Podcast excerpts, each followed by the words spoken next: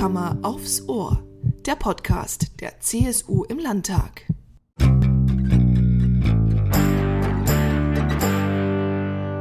Heute trifft sich unsere Moderatorin Barbara Becker virtuell zum Gespräch mit Thomas E. Bauer, dem Intendanten des Konzerthauses in Bleibach. Herzlich willkommen zu Herzkammer aufs Ohr, unserem Podcast direkt aus dem Bayerischen Landtag von der CSU-Fraktion. Heute mit Thomas E. Bauer. Herr Bauer, was bitte ist die umgekippte Schuhschachtel? Die umgekippte Schuhschachtel ist ja ein Synonym für unser Konzerthaus in Bleibach, das inzwischen sehr bekannt ist. Das steht in einem kleinen Ort in der Oberpfalz im Bayerischen Wald. Und als wir ja das Haus sozusagen erfunden hatten, wollten wir es vom Prinzip so einfach wie möglich gestalten. Und Klassikfans wissen, dass eine Schuhschachtel eine besonders gute Akustik hat. Ja, wenn Sie zum Beispiel im Wiener Konzerthaus sitzen, da gibt es äh, ja eine Schuhschachteloptik, ja, wenn man sich die ganzen, äh, den ganzen Stuck und die Goldfiguren wegdenkt. Und äh, deswegen haben wir eine Schuhschachtel geplant. Und weil der Ort ein kleines Gefälle hat, musste die Schuhschachtel umkippen. Und so kam es zu dieser Schuhschachtel. Und Sie selber sind Niederbayer, Sänger und Bleibacher? Ähm, ich bin in Niederbayern geboren und sonst ähm, ziemlich unterwegs auf der Welt, äh, habe verschiedene Wohnsitze. Ähm, ich bin in der Nähe von Deckendorf geboren, aber sozusagen habe immer im Bayerischen Wald gelebt mit meinen Eltern. Ähm, ähm, Bleibach ähm, ist ungefähr 40 Kilometer entfernt äh, von meinem Wohnort im Bayerischen Wald. der Ort bot sich aber an, die Mentalität ist ja auch ganz ähnlich, das sind alles Bayerwaldler, weil er so an den typischen ja, infrastrukturellen Problemen gelitten hat. Also wie viele kleine Dörfer, äh, also demografischer Faktor, Leerstand und so weiter. Und dann kamen ähm, ja verschiedene Elemente zusammen, ähm, dass der Ort selber, die Gemeinde nach Lösungen gesucht hat. Städtebauliche Themen waren im Raum und dann gab es noch einen durchgedrehten, äh, genauso durchgedreht wie ich, einen durchgedrehten ähm, Architekten, äh, der äh, dort etwas voranbringen wollte. Und ich persönlich habe dann nach einem alten Weidlerhaus gesucht, weil ich äh, in so eins hineingeboren wurde, äh, ohne fließend Wasser, äh, um meinen Kindern mal zu erklären, wie dieses Leben im Bayerischen Wald noch vor 50, 60 Jahren war. Äh, und bei dieser Suche bin ich auf Bleibach gestoßen, weil im Ortskern noch so ein altes Bauernhaus stand. Also sonst sind diese Häuser ja auch oft ja am Ortskern oder irgendwo äh, am Ortsrand oder im Wald. Es stand mittendrin der zentrale Bauernhof. Ja, ich habe das dann erworben und war dann plötzlich Teil dieses Bleibach-Projekts. Und wie Sie es schon angedeutet haben, in unserem heutigen Podcast geht es um Kulturförderung auf dem Land. Wenn man jetzt an Kultur denkt, dann hat man, glaube ich, oft auch in Bayern so städtische Kultur im Blick. Große Konzerthäuser, renommierte Theater, große Veranstaltungen. Und wenn man an den ländlichen Raum denkt, ist es so vielleicht ein bisschen das Klischee, Männergesangverein, Volkstanz, Bauerntheater und vielleicht eine der zugereisten Damen, die schon mal einen Töpferkurs in der Toskana gemacht hat. Ähm, und jetzt haben Sie ja, ich finde es ja ein total irres Projekt, also in einem 2000 Seelen Dorf äh, im Badischen Wald ein Konzerthaus zu bauen. Also wie bitte ist diese Idee entstanden? Also äh, kommen da zwei Spinner zusammen und sagen, oh, guck mal, Bleibach, da fehlt ein Konzerthaus. Ähm, ich glaube, Spinner braucht es überall auf der Welt, um neue Dinge äh, in Gang zu setzen. Äh, mir ist ähm, ein Missverhältnis aufgefallen, weil ich ja diese Entwicklung am eigenen Leib im Bayerischen Wald ähm, in so einer ländlichen Region äh, mitbekommen habe. Als ich geboren wurde, vor 50 Jahren, 51 Jahren inzwischen, war bei uns eine Arbeitslosigkeit von über 40 Prozent. Äh, mein Vater hatte eine abgebrochene Elektrolehre, Elektrikerlehre. Also ähm, die einzige Chance für junge Leute bestand darin, äh, ja, nach München zu fahren, die Stadt aufzubauen, auf Montage fahren, hat man bei uns damals gesagt. Letztendlich waren die Arbeitssklaven. Also ich hatte noch so, war noch mit einem Fuß in einer Welt, ähm, die ja aus heutiger Sicht äh, wie lange, lange her erscheint. Wenn man jetzt eine Zeitreise macht in die heutige Zeit und in den Landkreis Kam fährt, wo der Ort Bleibach ist, äh, und schlagen die Zeitung auf, dann sind die Themen ähm, universitäre Bildung, ähm, Maschinenbau, äh, Hightech, Hidden Players.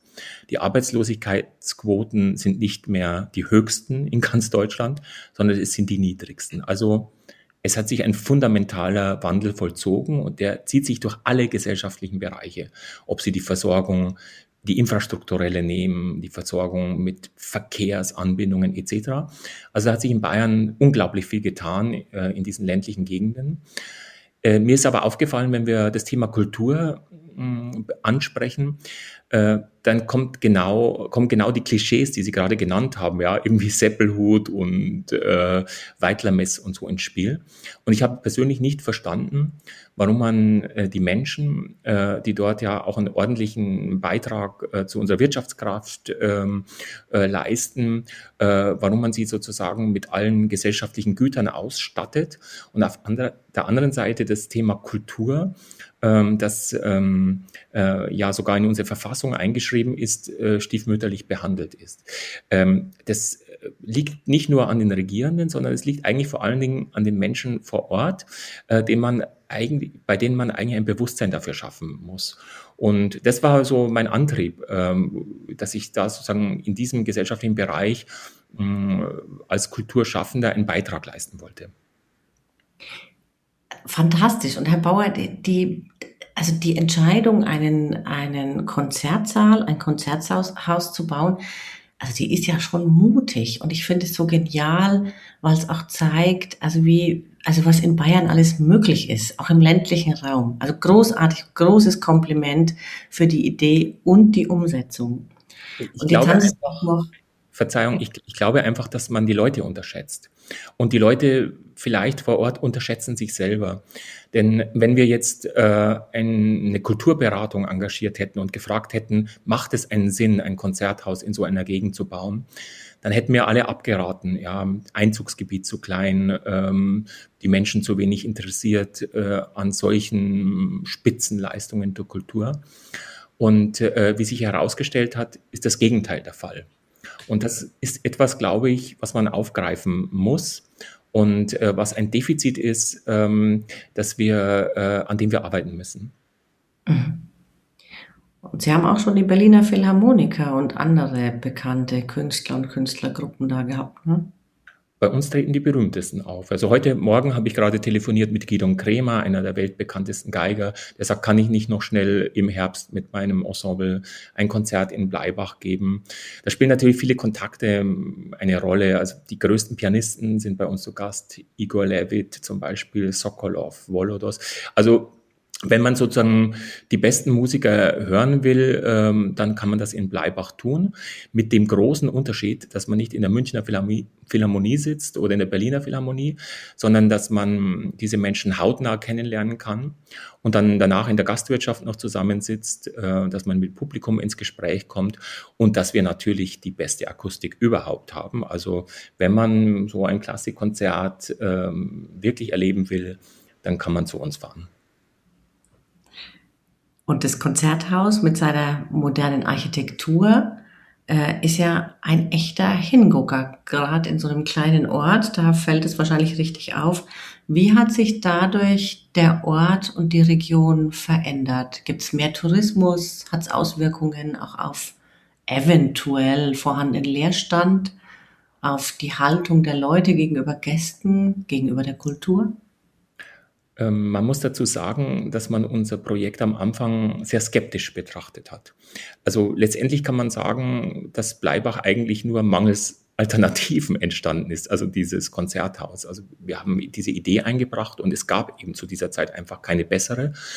Oder jemanden, der sich bereit erklärt hätte, ähm, selbst zu investieren, weil es gehört ja auch dazu, ähm, dass man als Bürger sich beteiligt an solchen ähm, Entwicklungen. Also der Staat kann das ja nicht alleine machen, sondern bei aller guten Förderung muss man selber menschlich und finanziell in Vorleistung gehen. Das heißt, ich habe ja mich sozusagen nicht nur um dieses Haus bemüht, sondern ich habe selber das älteste Haus des Ortes ähm, restauriert. Ich bin eine persönliche Bürgschaft eingegangen für den Fall, dass das nicht klappt. Also das muss ich erstmal machen, also eine äh, Bankbürgschaft. Ich habe äh, zugesichert, dass wir den Betrieb auf 25 Jahre absichern, ohne dass wesentliche kommunale Zuschüsse notwendig sind und so weiter.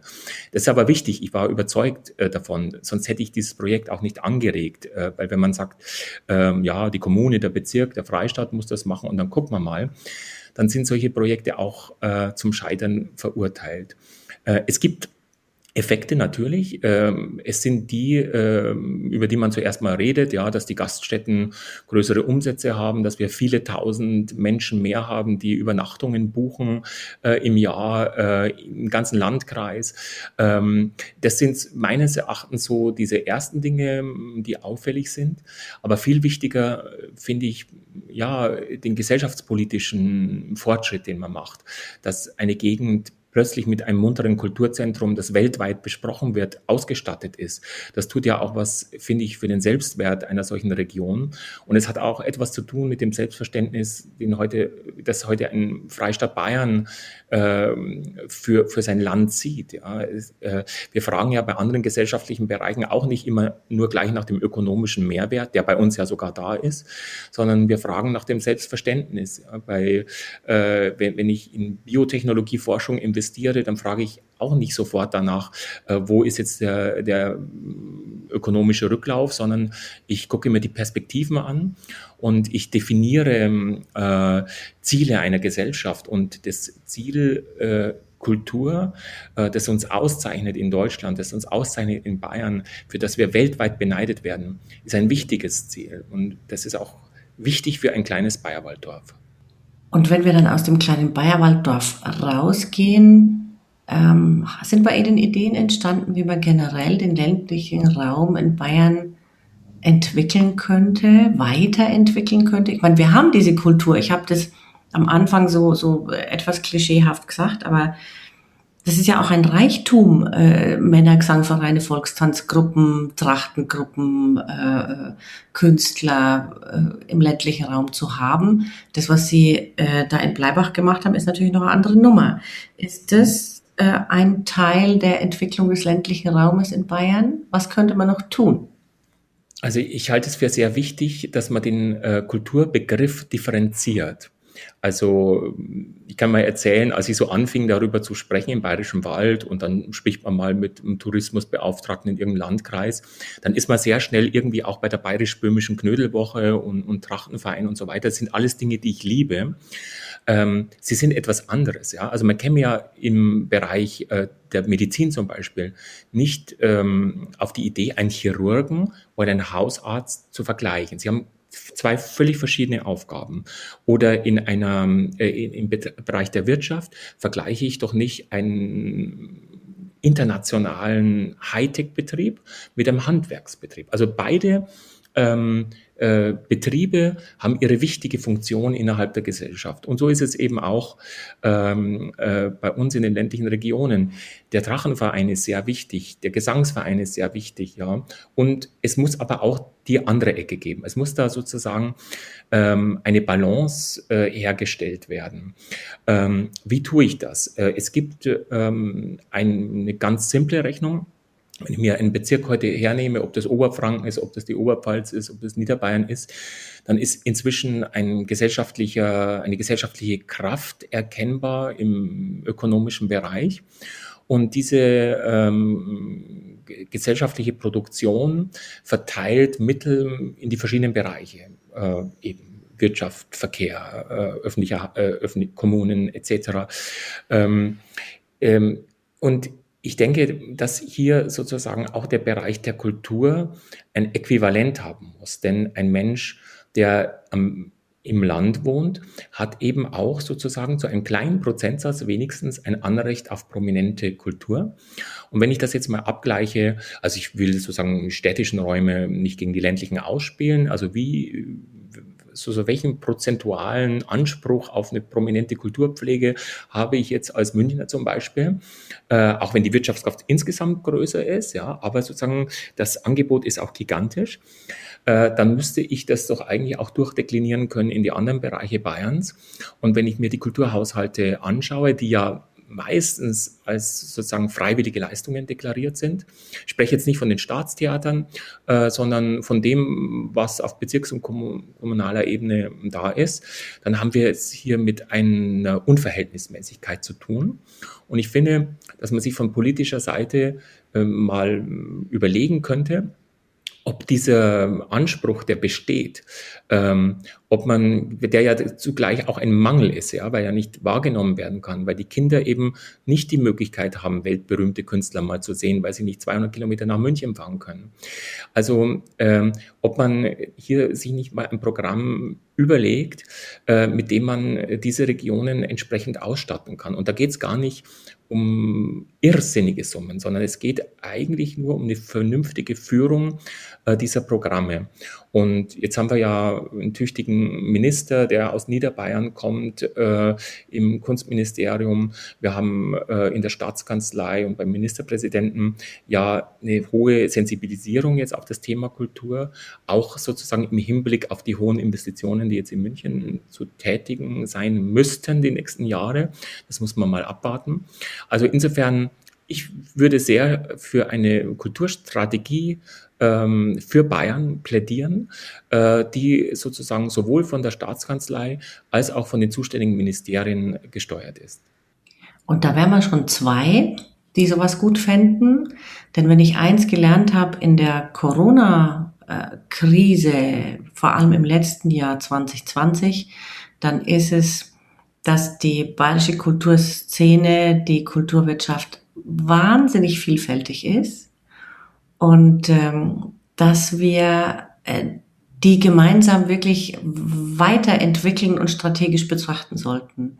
Ein Beispiel, ähm, der Bernd Siebler, unser wunderbarer Wissenschafts- und Kunstminister, hat ja wirklich sehr schnell reagiert und hat äh, ein 200 Millionen äh, Kulturwirtschaft Unterstützungsprogramm ins Leben gerufen ich habe das voller Begeisterung äh, gepostet und was ich geerntet habe, war ein, ein Shitstorm, also anders kann man es gar nicht sagen, denn die Künstlerinnen und Künstler haben gesagt, ey, ihr erfasst die Vielfalt äh, unserer Arbeit gar nicht. Wisst ihr eigentlich, dass äh, mehr als in der Automobilindustrie in Bayern in der Kulturwirtschaft arbeiten mit den vor- und nachgelagerten Bereichen? Also ich die Tontechniker, die Beleuchter, die äh, Regisseure, die Intendanten und so weiter und so fort.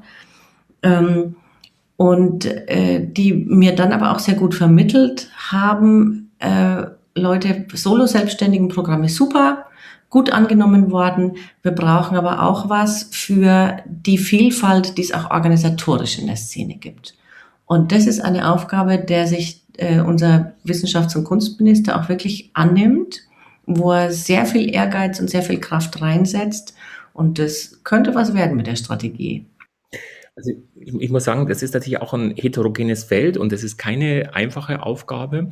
Und sozusagen in dieser akuten Situation mit Corona jetzt äh, musste einfach schnell gehandelt werden. Ich glaube, man konnte nicht sozusagen das gesamte Feld durchanalysieren. Deswegen hat man auch sehr viel daraus gelernt. Aber ich stimme Ihnen dazu.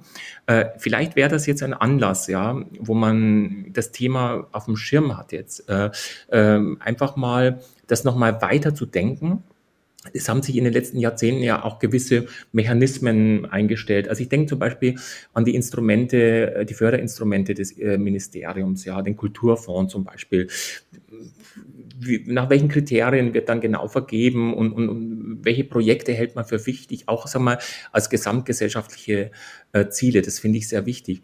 Und ich glaube auch, und das auch bedeutsam, ähm, zum Beispiel meiner Elterngeneration oder Großelterngeneration mache ich gar keinen Vorwurf, weil, dass sie sich nicht so für Kultur eingesetzt haben. Denn äh, was war denn wichtig im Bayerischen Wald oder in anderen ländlichen Regionen der Nachkriegszeit? Erstmal für geordnete Lebensverhältnisse sorgen, also sich erstmal mal ein Auto kaufen zu können, ein eigenes Haus bauen zu können. Also diese Fragen standen im Vordergrund.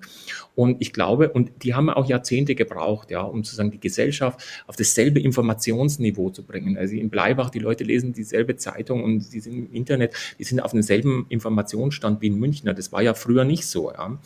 Und ähm, jetzt sozusagen wäre ich, finde, finde ich, wäre das nächste große Projekt ähm, die Entwicklung der Kultur äh, zu fördern. Ja, lenken kann man es gar nicht so leicht, weil das ist ja immer ein Problem mit künstlerischer Freiheit.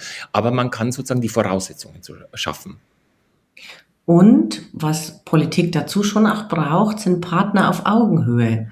Ja, also bei, bei aller Liebe zur künstlerischen Freiheit und zur Vielfalt und Komplexität, am Ende braucht die Politik auch die Kulturwirtschaft als Gegenüber. Irgendjemand muss für die, für die Branche sprechen können.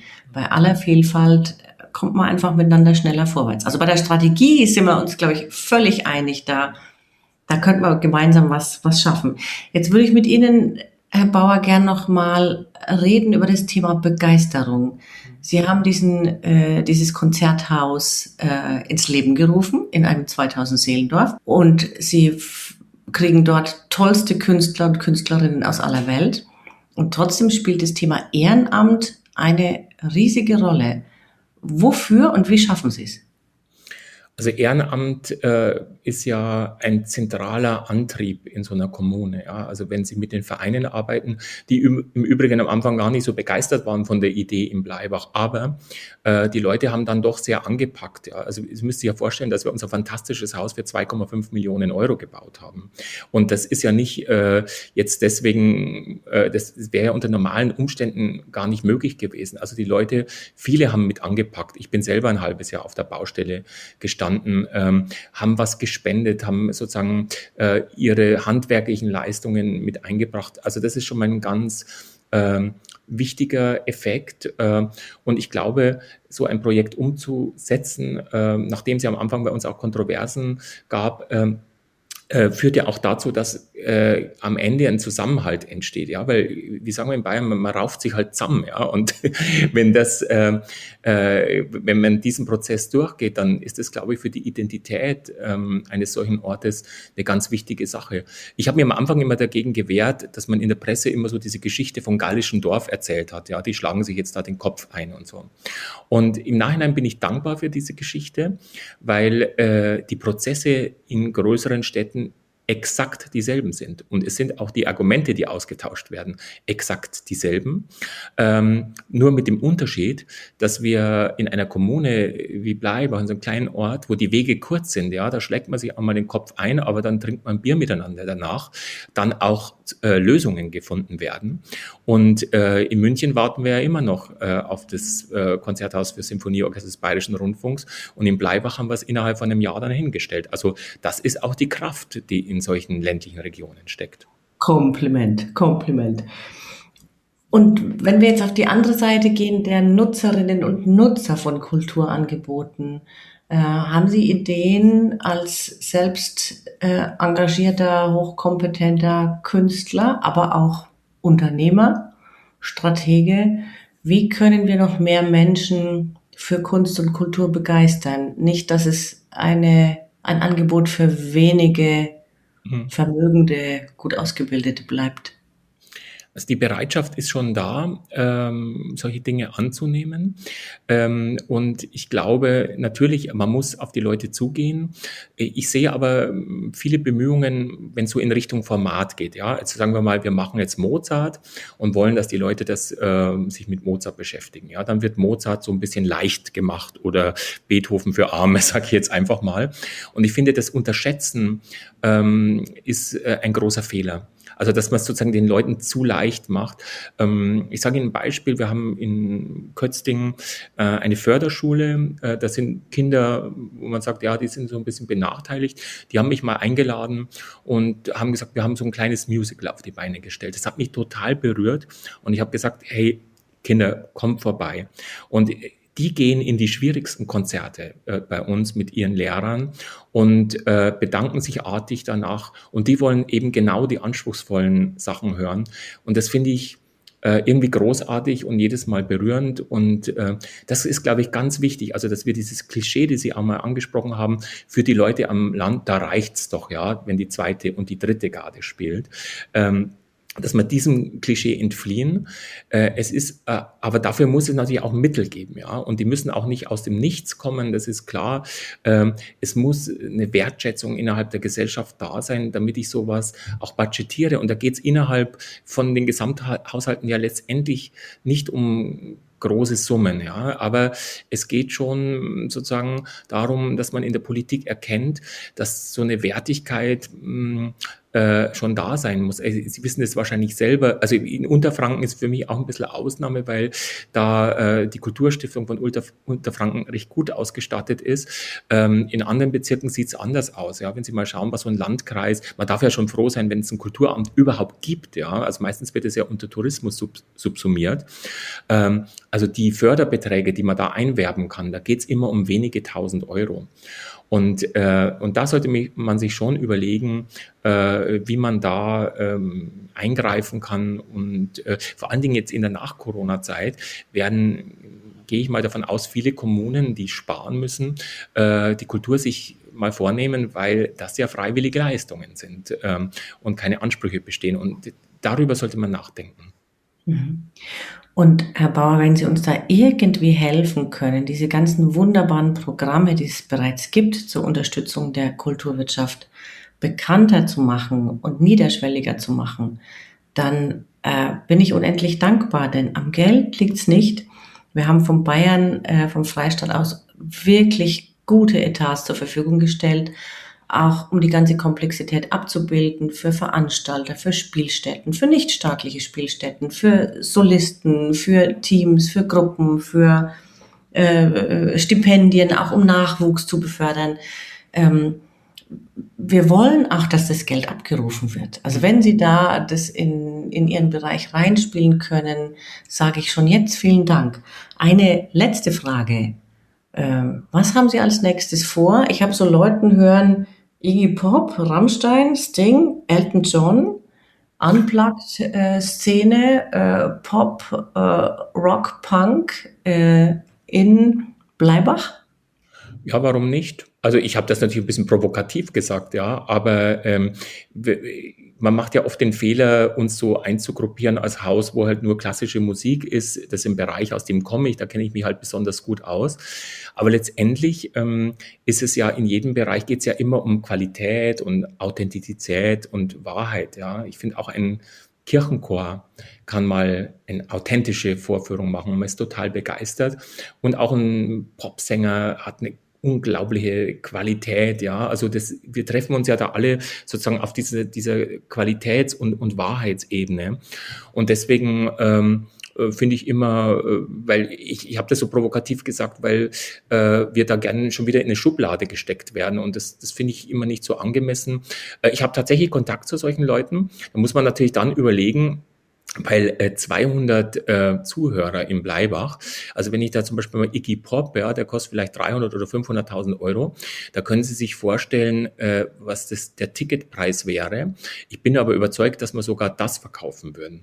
Jetzt ist natürlich die große Frage, wohin geht man, ja, weil ähm, ich habe mal ein bisschen so drohend gesagt, na ja, gut, wir machen das alles im Alleingang. Ich könnte ja jetzt auch eine Kommerzbude draus machen. Also wenn, wenn ich sagen würde, ich mache jetzt 30 Konzerte im Jahr und nur mit Topstars und ein ein Ticket kostet halt 5000 Dollar. Äh, kommt nur, das ist das Einfachste, weil da kommt es nur drauf an, äh, was für einen Künstler hat man. Ja, dann kriegt man die Leute schon. Aber ich will ja im Grunde genommen was anderes. Ich möchte gerne Zugang schaffen für die Menschen vor Ort und für die Menschen, die uns besuchen, die was zur Bekanntheit der Region dann äh, beitragen, weil sie im Bayerischen Wald bleiben und da eine schöne Zeit verleben. Das ist mein eigentliches Ziel. Und ich bin vielleicht so ein Typ, der so mit so Aussagen gern ein bisschen provoziert und dann liest man es auch gern und ist dann, äh, ist dann auch sensibilisiert auf das Bleibach-Thema. Kulturförderung auf dem Land. Ein Bariton, der Unternehmer wird und einen Konzertsaal, ein Konzerthaus im ländlichen Raum baut. In Bayern gibt's nichts, was es nicht gibt. Lieber Thomas Bauer, vielen herzlichen Dank fürs. Engagement und für Ihre Zeit. Danke.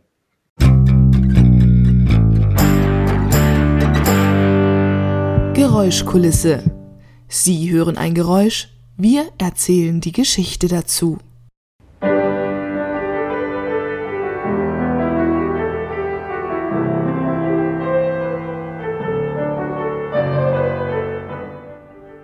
Klaviermusik im Bayerischen Landtag?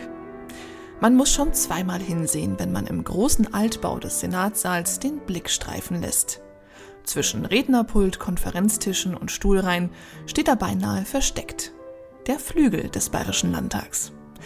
Geliefert wurde das Instrument im Dezember 2019 von der deutschen Firma Blüthner. Das Familienunternehmen in fünfter Generation ist einer der ältesten Klavierproduzenten der Welt. Die Besonderheit in der Bauweise liegt in den oberen Oktaven mit einer zusätzlich verbauten Saite pro Ton. Das Klangerlebnis ist so einmalig, dass die Beatles ihren Song Let It Be auf einem Blüthnerflügel aufgenommen haben. Der Flügel im Bayerischen Landtag bringt eine weitere Einzigartigkeit mit sich. Extra für das Maximilianeum wurde der Deckel zwei Zentimeter kürzer angefertigt, damit das Instrument durch die schmalen Türen des Senatssaals passt. Damit ist er ein richtiges Unikum, das zu Landtags-, Fraktions- und Gedenkveranstaltungen regelmäßig zum Einsatz kommt. Nun fragen Sie sich vielleicht noch, wer das Lied am Anfang gespielt hat. Das war unser Abgeordneter Holger Dremel mit dem Lied Ich fühl wie du aus dem Soundtrack von Tabaluga. In der Fragestunde fühlen wir ihm auch noch auf den Zahn und eines kann ich Ihnen verraten, es bleibt musikalisch und künstlerisch. Fragestunde. Heute mit dem Musikliebhaber, Organisten und unserem Stimmkreisabgeordneten für Bamberg-Land, Holger Dremel. Singen Sie unter der Dusche? Ja, meistens schon. Was war Ihr erster Kinofilm? Einer meiner ersten Kinofilme, der mich immer noch begeistert und den man immer wieder anschauen kann, war Pretty Woman. Kann man eine Fraktion mit einem Orchester vergleichen? Und wenn ja, welchen Part haben Sie? Ich denke schon, dass man es mit einem Orchester vergleichen kann, weil viele verschiedene Parts zusammenspielen müssen, um die richtige Musik, den richtigen Klang zu, beizutragen. Ich bin nicht die laute Trompete, ich bin auch nicht der kräftige Trommler. Ich würde mich eher äh, als Streicher bezeichnen, der das Ganze sehr gut begleiten will. Gibt es ein Lied, bei dem Sie sofort weiterschalten müssen? Es gibt bestimmte Lieder oder Liedgruppen, äh, sage ich jetzt mal, äh, die in die Techno-Richtung gehen, was nicht besonders mein Stil ist, da schalte ich grundsätzlich weiter, ja. Gehen wir nochmal zurück zur Fraktion. Wer ist denn der begabteste Musiker in der Fraktion? Also wir haben viele begabte Musiker, das merke ich. Ähm, ob das jetzt ein Marcel Huber, ein Franz Josef Schierer ist, ob das ein Manfred Lendner ist oder auch ein Kollege Brandl. Man merkt, diejenigen, die selbst Instrumente spielen, musikalisch sind, äh, die sind auch ansonsten stimmig im ganzen Orchester und beim Konzert. Gibt es auch jemanden, der immer aus dem Takt klatscht? Da ist mir bislang noch keiner aufgefallen. Vielleicht bin ich auch noch nicht so lange dabei, dass ich merke, dass einer ständig aus dem Rahmen fällt. Haben Sie denn aktuell einen Ohrwurm und vielleicht geben Sie uns auch eine kleine Kostprobe?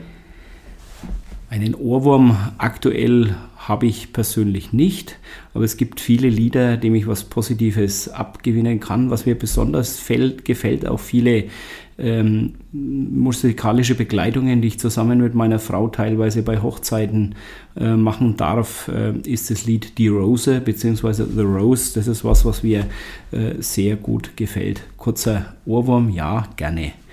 Some say love, it is a river that drowns the tender reed Some say love, it is a razor that leaves your soul to bleed. Wow, vielen, vielen Dank. Da passt auch die nächste Frage perfekt dazu, denn da geht es um Musikstars und äh, eigentlich ist die Frage ja fast schon überflüssig. Äh, wenn Sie in die Rolle eines Musikstars schlüpfen könnten, wer würden Sie sein? Aber das klang schon sehr nach Musikstar. Also Bette Midler äh, mit The Rose ist natürlich ein Star. Ich bin natürlich ein Mann, ich will keine Frau werden, äh, aber äh, es ist eine gute Verkörperung und es ist eine tolle Musikerin, die mir sehr gut gefällt. Aber es gibt x Musiker, äh, denen ich auch was abgewinnen kann. Gibt es denn einen Star oder Künstler, den Sie vielleicht besonders in Ihrer Jugend oder in der Kindheit ganz toll fanden oder angehimmelt haben?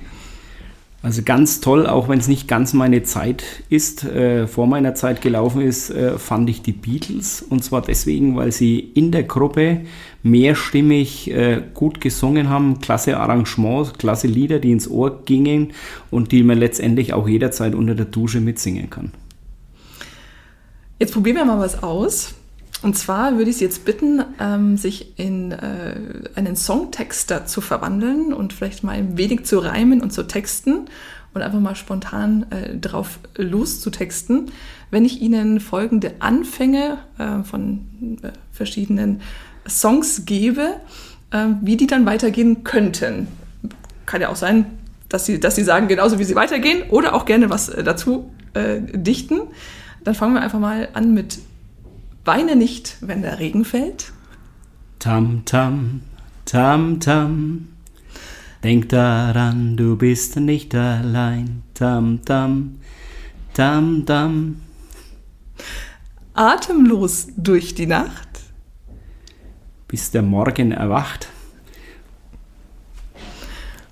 Ich wollte dir nur mal eben sagen. Ich liebe dich und du bist das Beste für mich.